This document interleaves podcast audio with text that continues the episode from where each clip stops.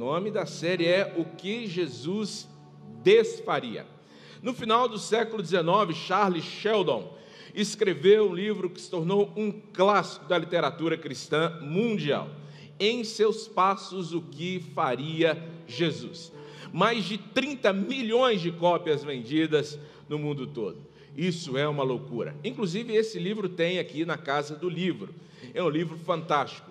É, esse livro ensejou muitas campanhas nas igrejas, movimentos ao redor do mundo, e ele traça um paralelo com as ações cotidianas, eh, no, os nossos desafios cotidianos, e nos leva a pensar como Jesus reagiria naquela situação e o que Jesus, calçando os nossos sapatos, andando nas nossas estradas, eh, ele, ele faria.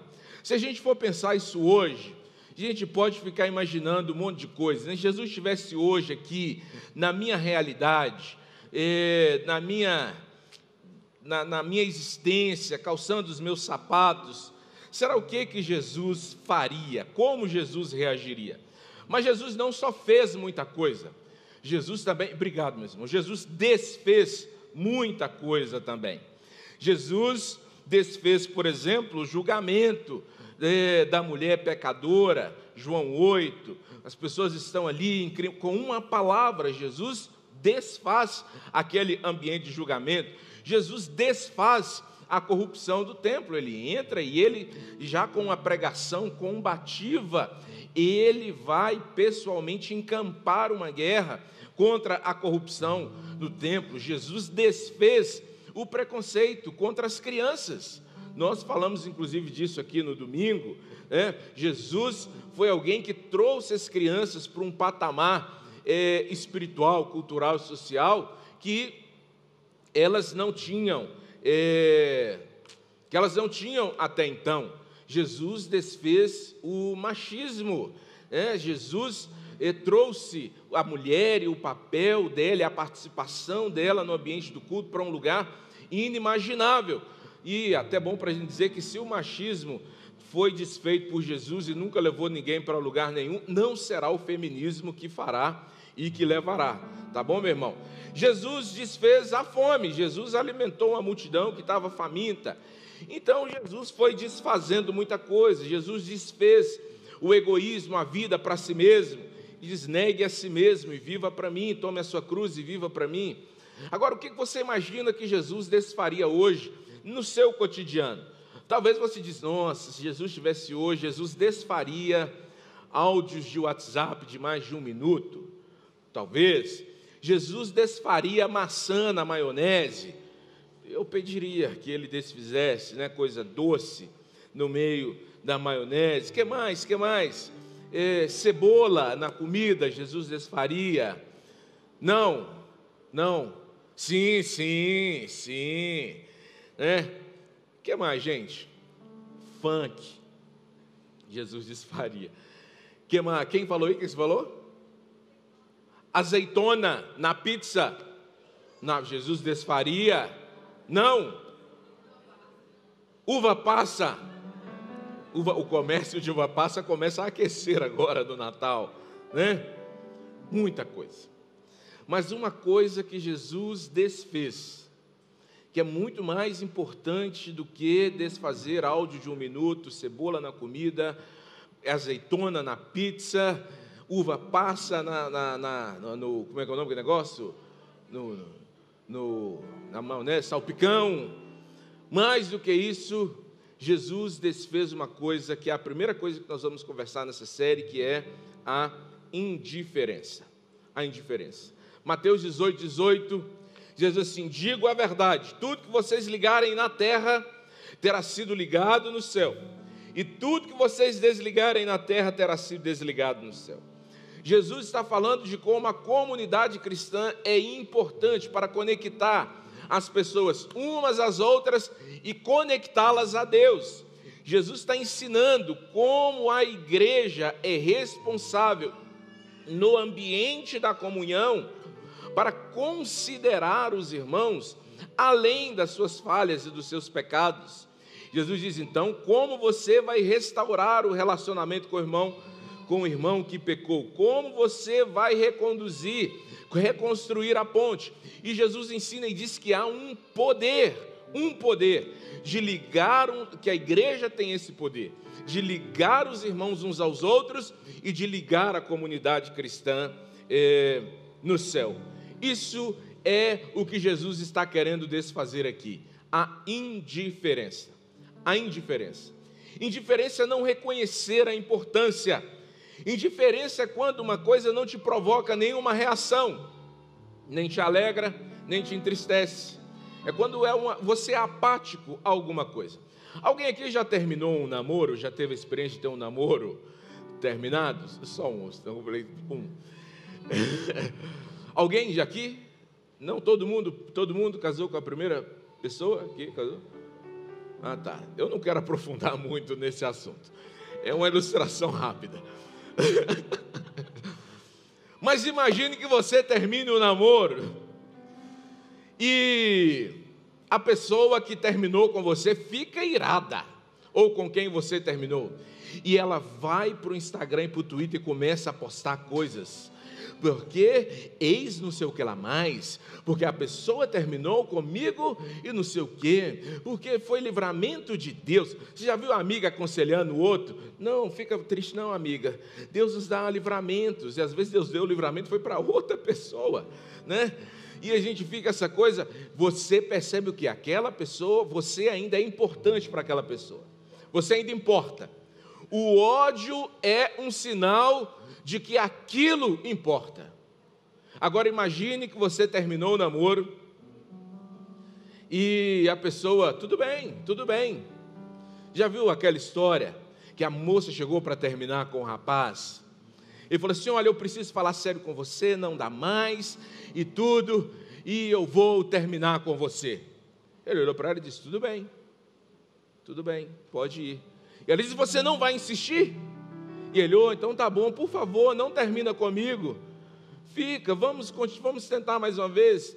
Ela disse, não, está terminado. Ele disse, então tudo bem. Ou seja, esse jovem está agindo com indiferença. Agora imagine que esse jovem que terminou esse namoro, uma semana depois ele aparece namorando de novo. Vida que segue, fila que anda, né? E a fila hoje anda a foguete supersônico.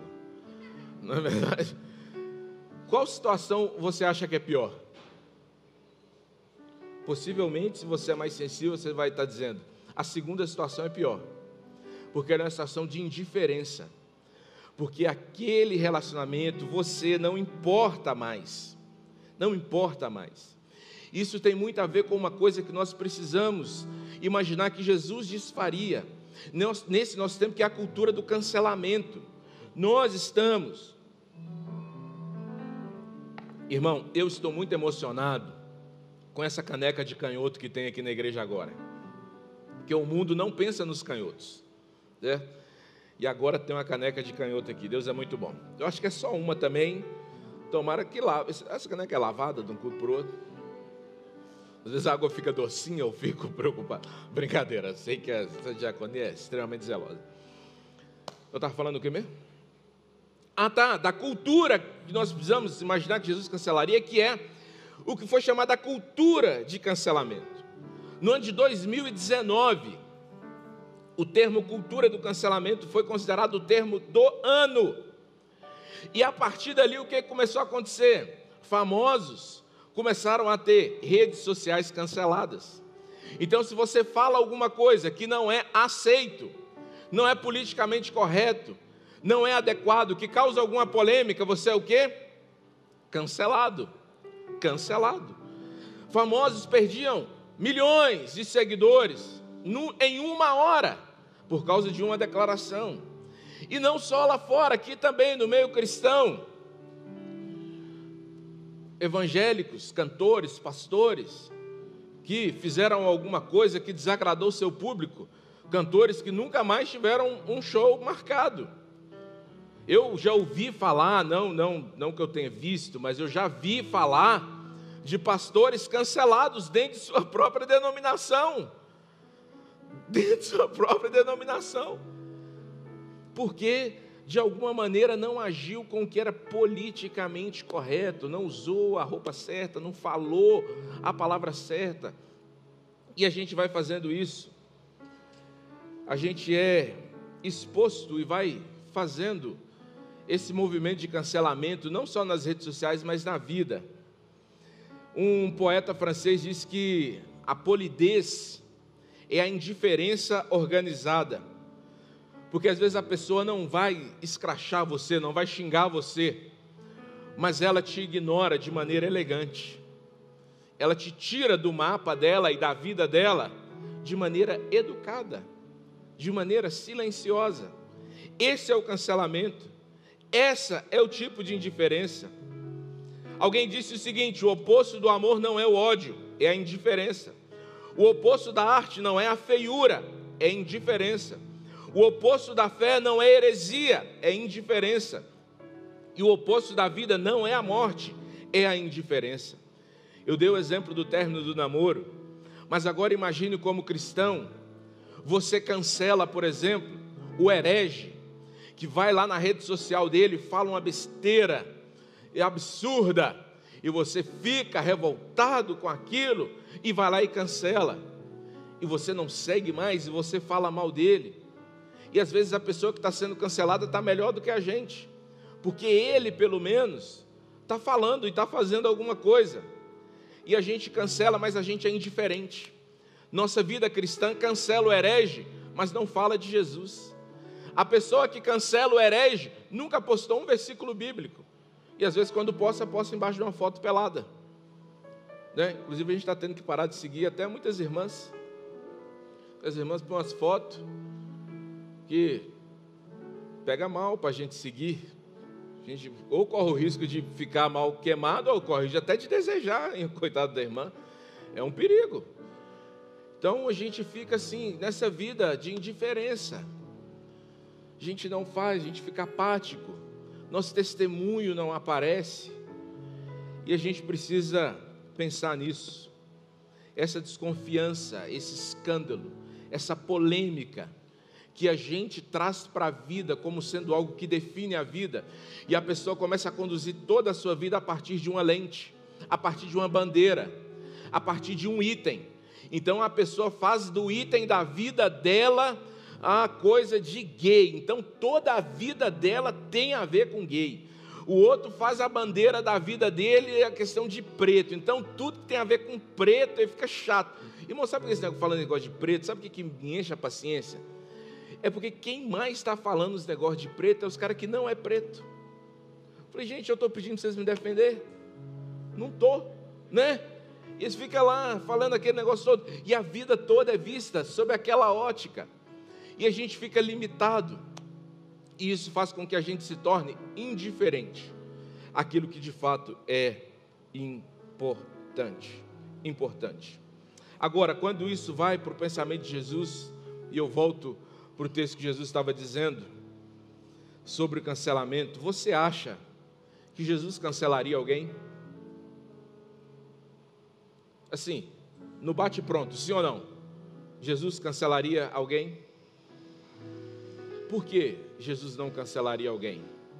Porque cancelar alguém é negar a essa pessoa a oportunidade de fazer certo da segunda vez. Cancelar essa pessoa é dizer que nós a excluímos de nossa vida pelo erro presente e que ela nunca vai ter a nossa chance de ser perdoada. Ela nunca mais vai estar na nossa linha do tempo. E você já percebeu que nós cancelamos as pessoas? É só você ver como você mesmo reage, como eu reajo. Quando você vê uma pessoa que você sabe que errou, que você sabe que cometeu um pecado, que você sabe que tem algum defeito, e você vê daqui a um tempo essa pessoa desenvolvendo uma liderança na igreja, é só você ver como, o que, que você sente, como que você olha. Você já olha logo para o pastor e fala assim: Meu Deus, esse pastor agora, ele vai acabar com o evangelho. Porque olha o tipo de gente agora que serve nessa igreja porque a gente cancela as pessoas, né? Nunca mais, essa pessoa nunca mais. Agora você precisa imaginar do outro lado. imagine você sendo julgado pelo mesmo critério de cancelamento que você usa para cancelar as pessoas. Você sendo medido pela mesma régua que você usa para medir as outras pessoas. Onde você seria aceito? Porque geralmente os pecados dos outros são muito mais graves quando não são. Ou não, os, os pecados geralmente são muito mais graves quando são cometidos por outros e não por nós. Nossos pecados são sempre mais suaves do que os pecados alheios. E eles são muito mais rapidamente apagados e perdoados do que os pecados alheios. E aqui hoje, a minha missão é lembrar você de quatro coisas que você precisa imaginar em relação a como Jesus desfaria a cultura da indiferença. Anota aí. Primeiro, apontar o que está errado não faz você certo. Olha o que diz Mateus 7,3. Por que você repara no cisco que está no olho do seu irmão e não se dá conta da viga que está em seu próprio olho? Nós somos muito enfáticos naquilo que a gente é contra, mas nós falamos pouco daquilo que a gente é a favor. Meu irmão, aquilo que você é a favor é mais importante do que aquilo que você é contra. Ora, nós somos contra um monte de coisa. Mas hoje a igreja evangélica é mais conhecida pelo que ela é contra do que que ela é a favor. Poucas pessoas sabem o que a igreja evangélica defende, mas elas sabem tudo que a igreja evangélica é contra. Por quê? Porque a gente fala muito do que a gente é contra. Olha as nossas pregações. Nós pregamos muito o que as pessoas não devem fazer, mas nós pregamos pouco o que as pessoas podem fazer crente sabe muito o que ele não pode fazer, o que ele não deve fazer. Mas o que ele pode fazer? A gente fala pouco. E a gente tem que entender isso, que eu sou a favor é mais importante do que eu sou contra. E apontar o que está errado não faz você certo. A gente precisa entender isso. Gritar uma causa, que é o segundo ponto, não é o mesmo que ter uma ação. Você precisa se lembrar disso. Eu estou falando do segundo, do segundo conselho. Ou seja, gritar uma causa não te faz indiferente. Quanta gente, meu irmão, tem um tipo de amor que é chamado hoje de amor, esqueci o nome. Mas é o amor o seguinte: a mãe, ela tem uma criança, ela não cuida adequadamente da criança, ela não dá instrução bíblica, ela não põe limite, ela não disciplina, ela não tem paciência ela, ela consegue passar toda a responsabilidade da criação para os outros. Mas todo dia tem uma foto linda declarando o amor dela pela criança. Por quê? Porque esse amor público gera um tipo de, de empatia, de aceitação, mas ela é, na vida real, indiferente ao tipo de amor verdadeiro. Porque amor verdadeiro causa sempre um certo nível de sofrimento. Irmão, é impossível amar sem sofrer. Amém? No nível máximo de amor, o amor te mata, tá? Porque no amor de Jesus pela igreja diz assim: Deus amou tanto o mundo que deu o filho dele para morrer. O amor ao nível máximo mata. E aí Jesus pede aos maridos que amem sua esposa ao nível máximo. Qual é o nível máximo? Está disposto a morrer por ela. Então amor não é uma fotinha bonita. É uma fotinha bonita. É o esposo que distrata a esposa, desonra, e ele não tem nenhuma consideração por ela, ele não, não trabalha reconhecimento, valor dela, mas o Instagram dele é todo dedicado a ela. Por quê? Porque esse tipo de amor público atrai algum tipo de atenção e de valorização para ele. Gritar uma causa não é mesmo que ter uma ação.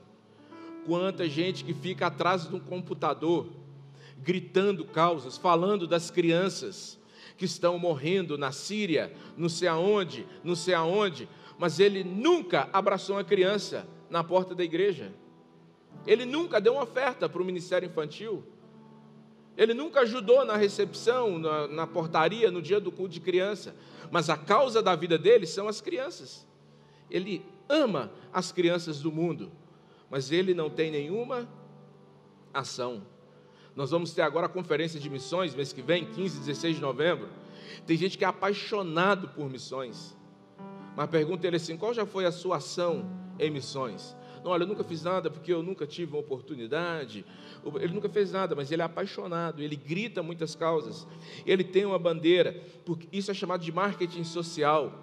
Está comprovado que quando você associa uma propaganda a uma causa social, aquilo vende muito mais. Então as pessoas não amam nenhuma causa, mas dar um tom social para a causa vende. Isso também é um nível de indiferença. Terceiro, evangelho não é só fazer o bem. Muito cuidado, meu irmão, para não reduzir o evangelho a uma ação social. Muita gente perdeu a noção do que é de fato o evangelho. O evangelho é a mensagem de que Cristo veio ao mundo para salvar os pecadores. Isso é evangelho. Ele pode ter outras outras repercussões. É claro que o evangelho concorda com o que Jesus diz em Mateus, que a luz do crente deve brilhar para que as boas obras dele sejam vistas e glorifiquem ao Pai, mas isso não exclui a realidade do Evangelho. E a gente precisa ter cuidado quando a gente descobre uma bandeira interessante, quando a gente acha uma causa que nos empolga, quando a gente tem contato com a ideologia que nos fascina, porque a descoberta sempre é seguida de um deslumbramento, e o deslumbramento geralmente é seguido de um desequilíbrio. É essa sequência: descoberta, deslumbramento e desequilíbrio. E aí vai o fanatismo, aí vai o reducionismo ou o generalismo. E a gente põe o evangelho todo. Quanta gente diz assim: não, eu não contribuo mais na igreja, porque agora eu estou comprando cestas básicas para as pessoas, porque eu imagino que Jesus faria isso. E Jesus diz assim: não, não, os pobres vocês têm, terão sempre convosco. O Evangelho de Jesus não é uma agência de dar comida para pobre. Ai, pastor, mas Jesus não ama os pobres? Sim, porque Jesus falou que não cuidar dos pobres pode inclusive te excluir de receber o acesso aos céus. Tiago falou que ver o irmão com fome e deixá-lo ir com fome, só dizer Deus abençoe e não matar a fome dele, te faz um anticristão, faz a sua fé ser morta. Tiago diz, inclusive, que a fé sem obras é morta, mas o evangelho não pode ser reduzido a isso. Isso segue-se um grande erro, que é socializar o evangelho, o próximo passo é profissionalizar o evangelho, ou cientificar, cientificizar o evangelho. Você só acredita na verdade do Evangelho se ele passar no crivo de atender uma causa social e se ele tiver uma confirmação científica. Então a Bíblia diz uma coisa, mas se isso não for confirmado por um expert em tal área, a gente não aceita. É indiferença espiritual. Nós perdemos aquela sensibilidade ao poder da palavra. A palavra não causa mais impacto em nós se não tiver uma descoberta arqueológica do, da equipe do doutor Ramsés Farah Lavasclobes, lá da escavação de não sei da onde, se os cientistas da Universidade de Harvard não tiver feito um experimento, não, meu irmão, a palavra não precisa ser aprovada por crivo nenhum, é a nossa indiferença que não sobrepõe a nossa covardia, então nós não somos covardes o suficiente para fugir da abrangência da palavra, mas nós somos indiferentes o bastante para querer que essa palavra seja sempre confirmada. Isso é um pecado duplo. Está entendendo isso? Amém? Certamente Jesus desfaria esse tipo de coisa. E por fim, amar o próximo, não ser indiferente a ele, é um mandamento de Cristo, meu irmão. É um mandamento de Cristo. Lembra do que nós falamos lá no início? O contrário de amor não é ódio, o contrário de amor é indiferença.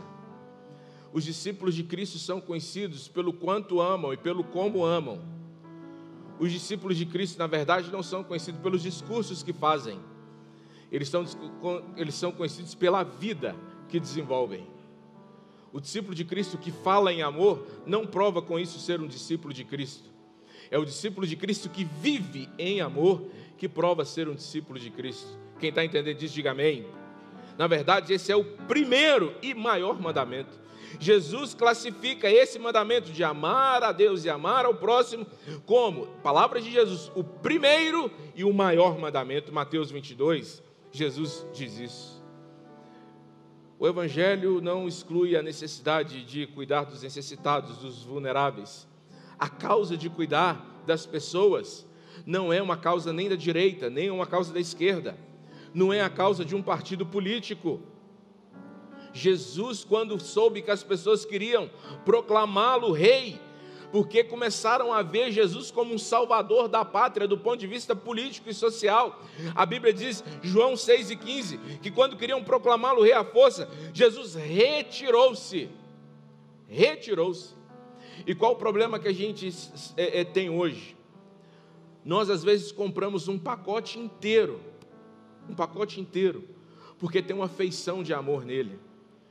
Então a embalagem protege as crianças, protege os menos favorecidos, e isso é mandamento do Evangelho. Não há nenhuma benfeitoria, não posso falar benfeitoria, mas nenhum, nenhum benefício na humanidade que não tenha nascido da verdade do Evangelho. Nenhum avanço cultural em nenhuma civilização que não esteja enraizado no Evangelho. Nenhum progresso em nenhuma nação do mundo que não tenha raiz no Evangelho. Isso não é uma causa política. O que nós não podemos permitir é que nós compremos o bolo todo por causa da cereja dele. Que nós comamos o prato todo, façamos a refeição toda por causa da sobremesa. Isso é muito sério, meus irmãos. E se você não está me entendendo, eu tenho que ser mais claro. Porque nós temos hoje cristãos abraçando causas, movimentos, projetos que escondem essa camada e essa cereja, mas que por baixo dela está o aborto, está a questão de gênero, está as ideologias estão as ideologias feministas, estão o apoio a tudo que o evangelho diz que é horrível, que é deplorável, e Paulo diz que é digno de condenação não só os que praticam o que Deus põe a ira deles sobre, mas aqueles que também concordam. O juízo é o mesmo nas palavras de Paulo aos Romanos, capítulo 1. Estão debaixo da mesma condenação, não só os que praticam, mas também os que concordam. Não é o discurso de indiferença de crente. Olha o discurso indiferente de crente. Olha, eu eu não faço, mas eu respeito. Não! Nós não fazemos, nós não respeitamos e nós não concordamos. Nós amamos todas as pessoas, mas nós não amamos tudo que elas fazem. Nós respeitamos todos os seres humanos, mas não respeitamos nenhuma das suas violações às Escrituras. Nós não somos a geração da indiferença. Nós estamos clamando para que essa igreja, se Jesus estivesse aqui, ele desfizesse essa, esse tipo de indiferença. Você está me entendendo, meu irmão? Você está me entendendo? Não estou perguntando se está concordando, estou perguntando se está entendendo. Porque até para discordar tem que entender. Não é verdade? É meio burro quando a gente discorda de uma coisa que a gente não entende. Tá, não quero te ofender também. A igreja tem esse papel. Não aceite essa falácia. Me dá um, um, um, um. Irmão, eu fico preto de raiva. Eu acho que meu cabelo está caindo até por isso. Quando eu vejo gente assim, ai, porque a igreja não trata dessas questões. Por que, que a gente não trata nessas questões da igreja? Uma igreja trata de tudo. Agora, aqui não é um palco ideológico para eu pegar um domingo e trazer uma pauta da sociedade para pregar aqui. Isso aqui é um lugar de eu pregar o reino de Deus, e onde o reino de Deus é implementado, todas as outras coisas serão acrescentadas. Primeiro, o reino de Deus. Ora, quando Jesus. Agora, por que eu estou dizendo que isso é responsabilidade nossa? Olha lá, na multiplicação dos pães e dos peixes. Quem está com fome? A comunidade. Jesus não fala assim, ah, vocês pagam imposto, então vocês vão a César e cobrem de César o direito à alimentação.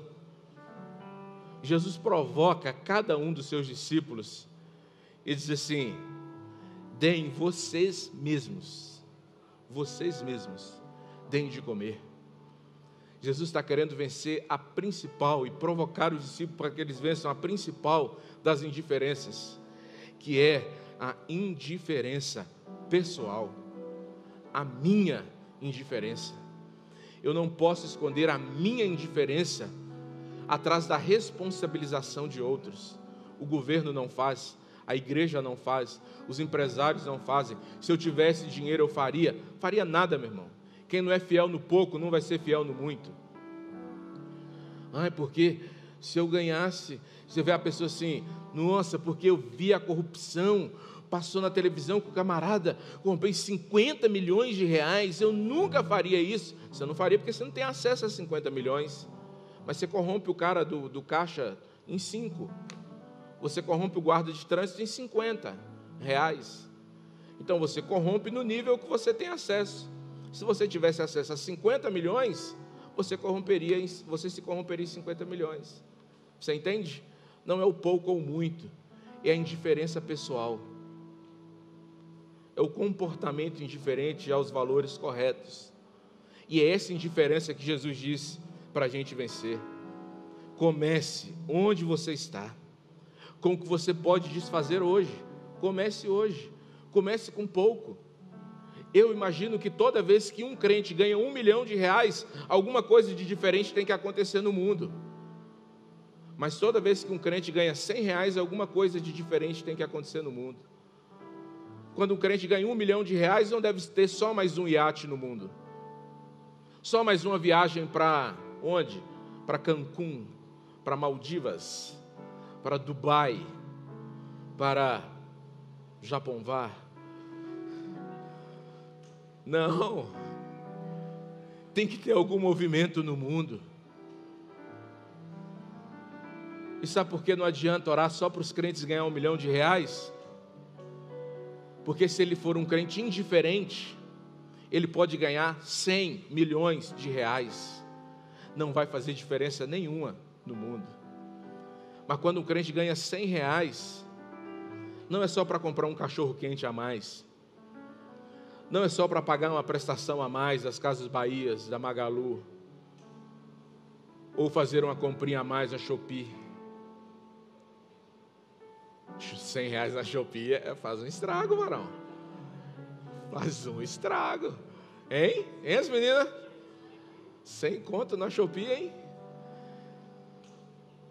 100 reais no mundo, na mão de um crente, que não está debaixo da indiferença, tem que fazer alguma diferença.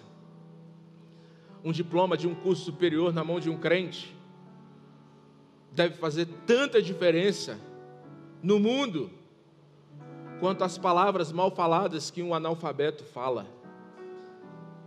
Porque não é o que eu tenho, o que eu sou, o que eu sei, é o meu coração, amoroso ou indiferente.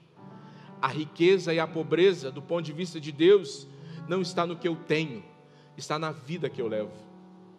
É uma mentalidade. Do ponto de vista de Cristo, pobreza não é quanto dinheiro eu tenho, pobreza é o quão mesquinho eu sou, é o quão indiferente eu sou.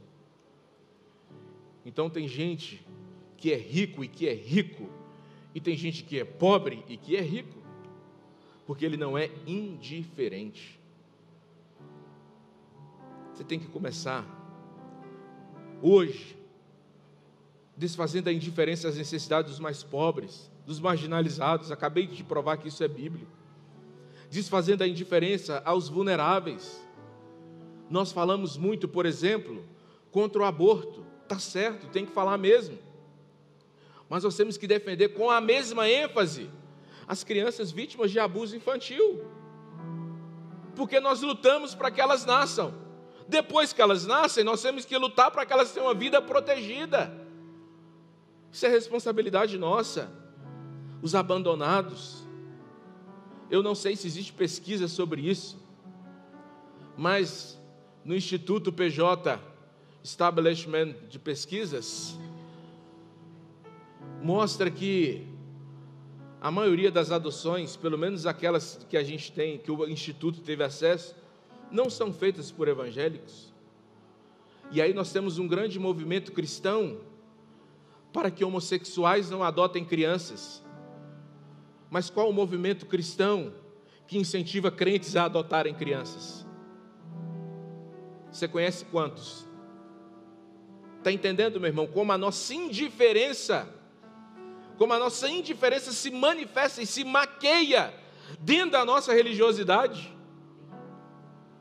A gente precisa fazer alguma coisa. A indiferença a quem eu não concordo, eu não gosto, eu tenho que começar a desfazer isso.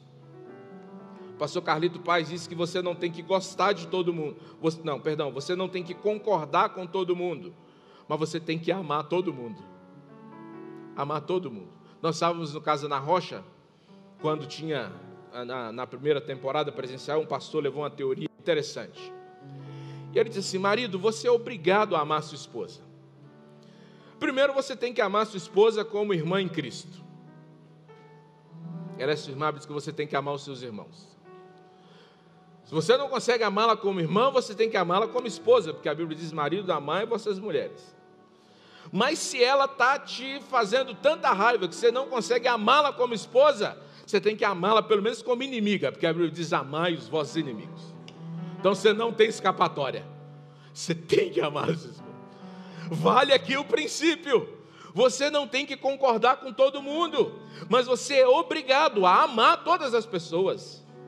E você não pode ser indiferente a quem você ama. Você precisa servir, mesmo a quem você não concorda. Você não precisa brigar com quem você não concorda. Meu irmão, esse é um desafio do nosso tempo que a gente tem que estar muito atento a ele. Nós cancelamos as pessoas e começamos a pecar contra elas e contra Deus só porque nós não concordamos com ela. Nós achamos que a pessoa que discorda de mim alguma coisa é naturalmente meu inimigo, e não é. Existe gente muito bem intencionada, muito bem intencionada. Esses dias, e tem gente que gosta de ver o circo pegando fogo. Um amigo meu chegou para mim para me contar de um negócio que eles estavam falando mal de mim no ambiente e tal, pastoral, aquele negócio todo. E eu falei, cara, foi bom você me falar disso, porque Irmão, dentro de mim eu fiquei com muita raiva, claro, ninguém gosta que a gente fala mal da gente. Mas aí, falei, tem que dar um testemunho cristão para esse irmão. Eu falei, foi bom você falar isso. Porque desses camaradas que você está falando, eu não conheço nenhum. Você tem acesso a eles, inclusive você estava lá e tudo. Você podia tentar um café com eles para mim. Porque talvez se eles me conhecessem mais de perto, eles poderiam me amar. Se não me amar, pelo menos me suportar. E aqueles caras são experientes. Se eu ouvir aqueles caras de perto, se eu tiver a oportunidade de tomar uma hora, um café de uma hora com eles, eu vou aprender muito. Ele ficou assim assustado. Falou: ah, eu vou tentar, eu vou tentar. Porque o que, que ele queria?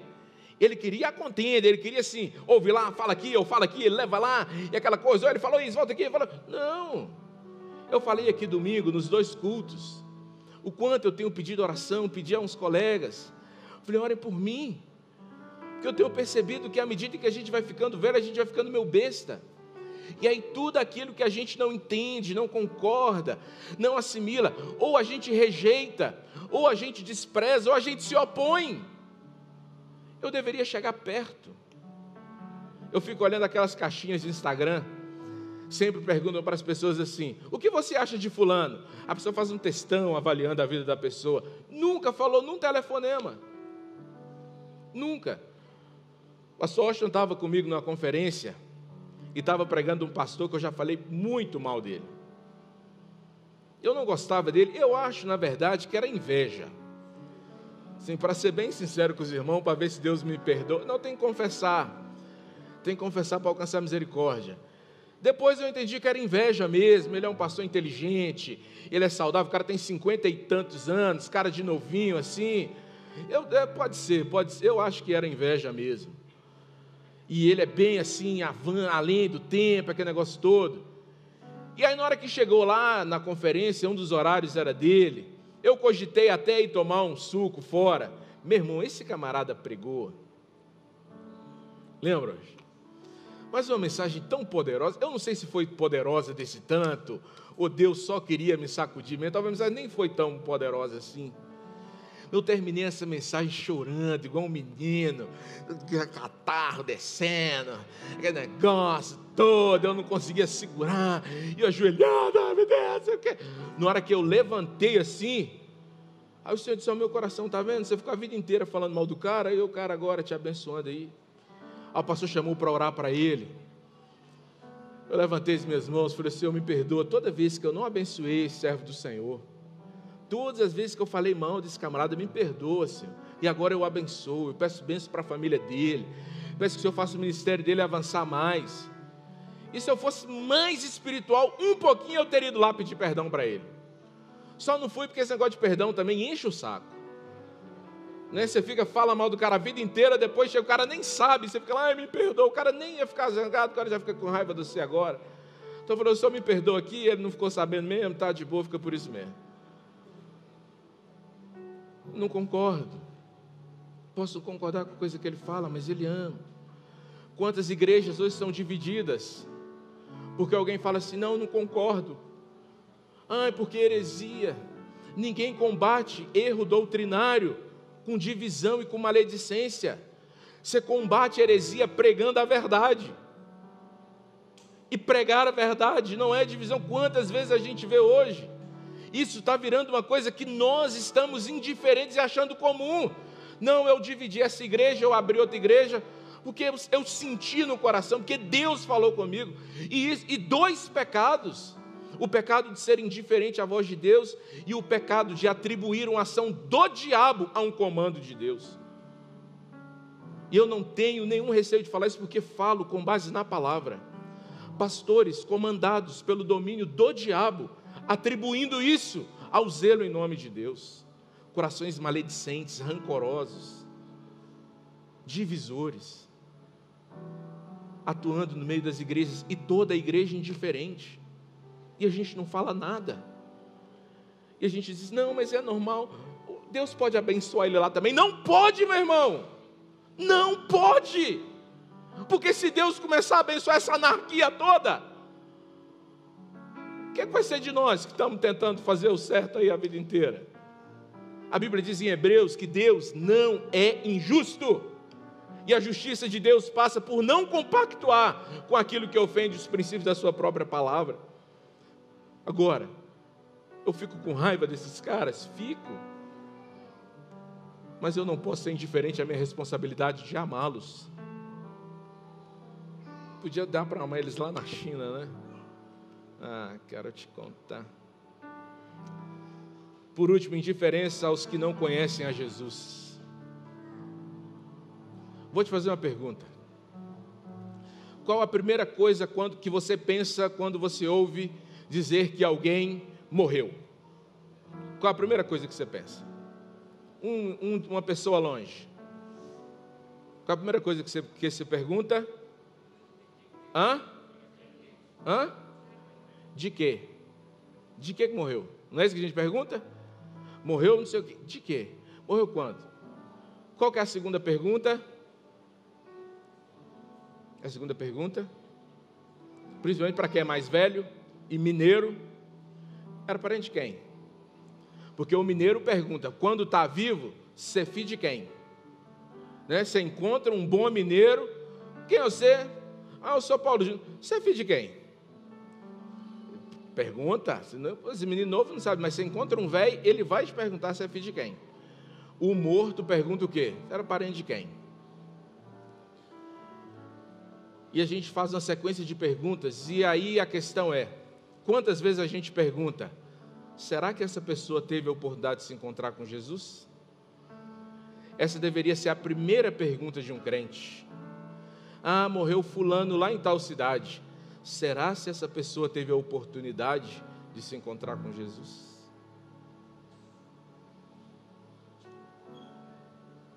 Nós não podemos viver uma vida indiferente a necessidade, a pobreza espiritual das pessoas, a prisão espiritual das pessoas. Morrem todos os dias, todos os dias, na nossa cidade, dezenas de pessoas.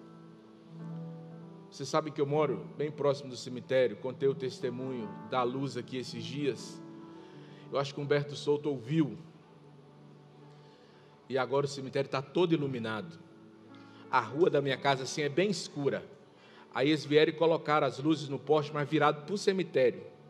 Eles iluminaram, os, iluminaram os mortos e deixou os vivos no escuro. parecendo um campo de futebol lá dentro. Hora que você passar, você olha.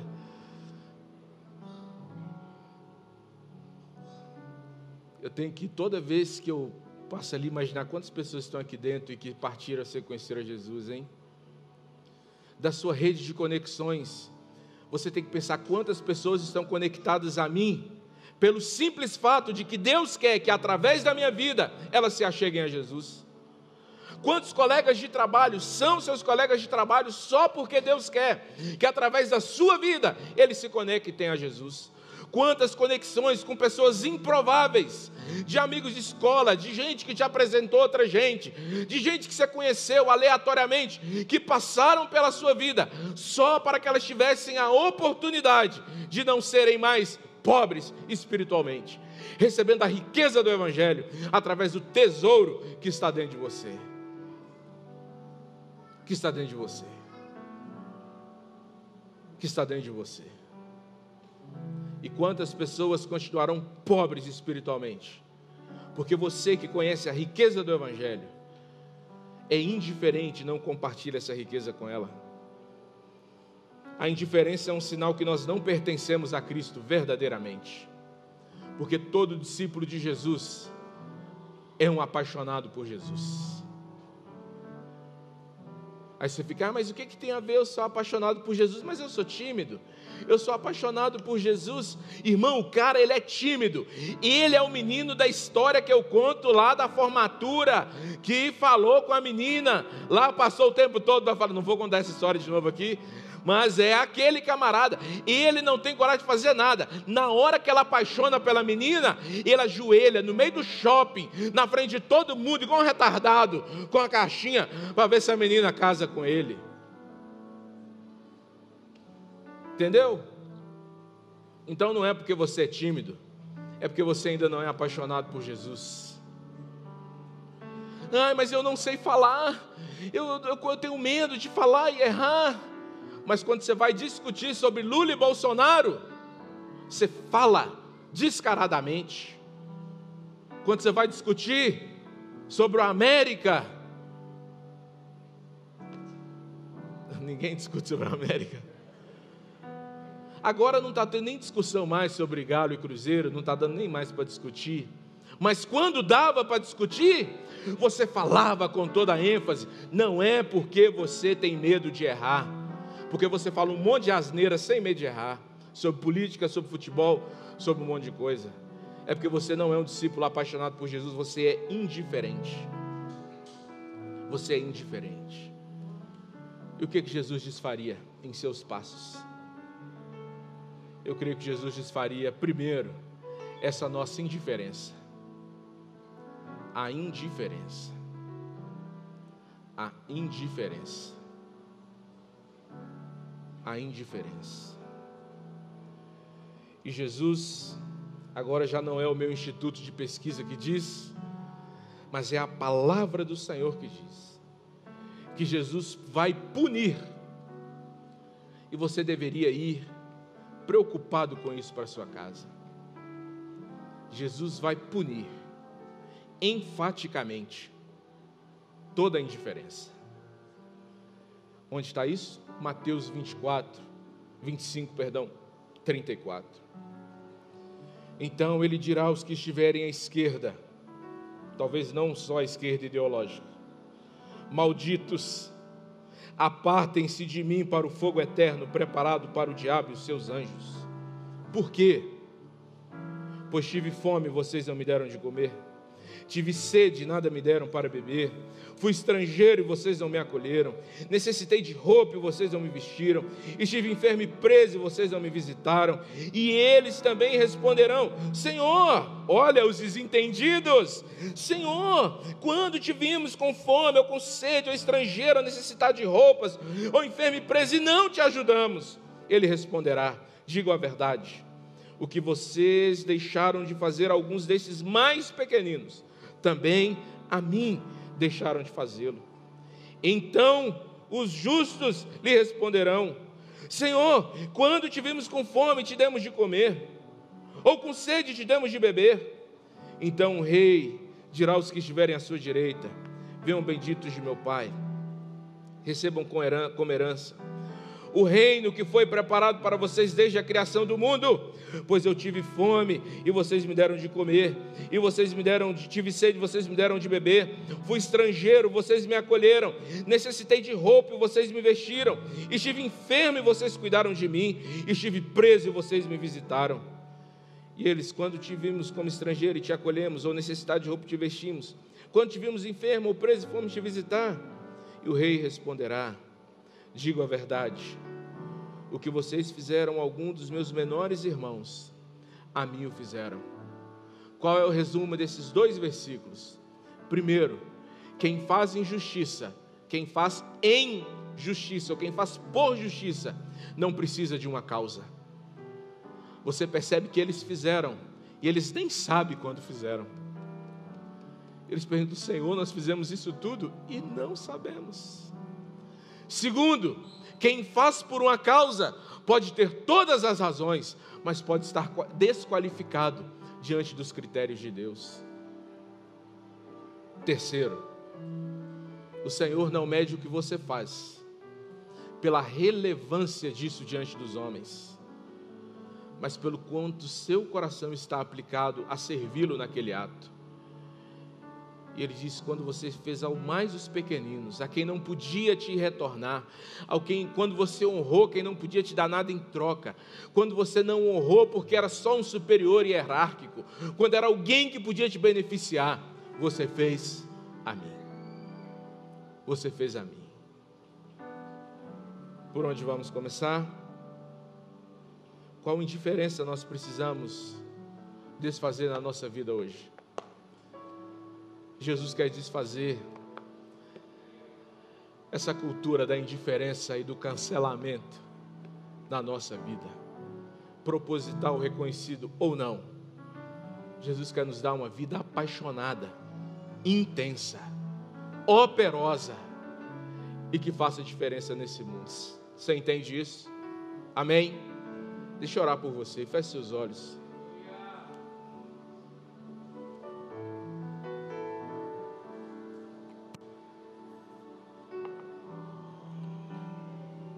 Talvez ao ouvir isso você já tenha cogitado no seu coração não vir aqui terça que vem. Te desaconselho a fazer isso. Na verdade, eu queria que você viesse terça que vem e trouxesse mais pessoas com você. Porque Deus tem um desafio poderoso para te apresentar na próxima terça. Atinge o nosso coração, Pai, com tua graça e nos dê sensibilidade para perceber onde o nosso amor deve ser derramado. Onde o nosso amor deve ser derramado. Que nós não vivamos indiferentes às necessidades, às realidades, aos princípios, à pobreza espiritual, aos ataques do mundo à nossa mente aquilo que vem debaixo do bolo e que nós talvez abraçamos sem discernimento e sem entender qual é o propósito do mundo sobre nós. Nos ajuda, Pai. Faça de nós uma igreja que ama o Senhor e que ama as pessoas. E que nós façamos do mundo não o nosso campo de guerra.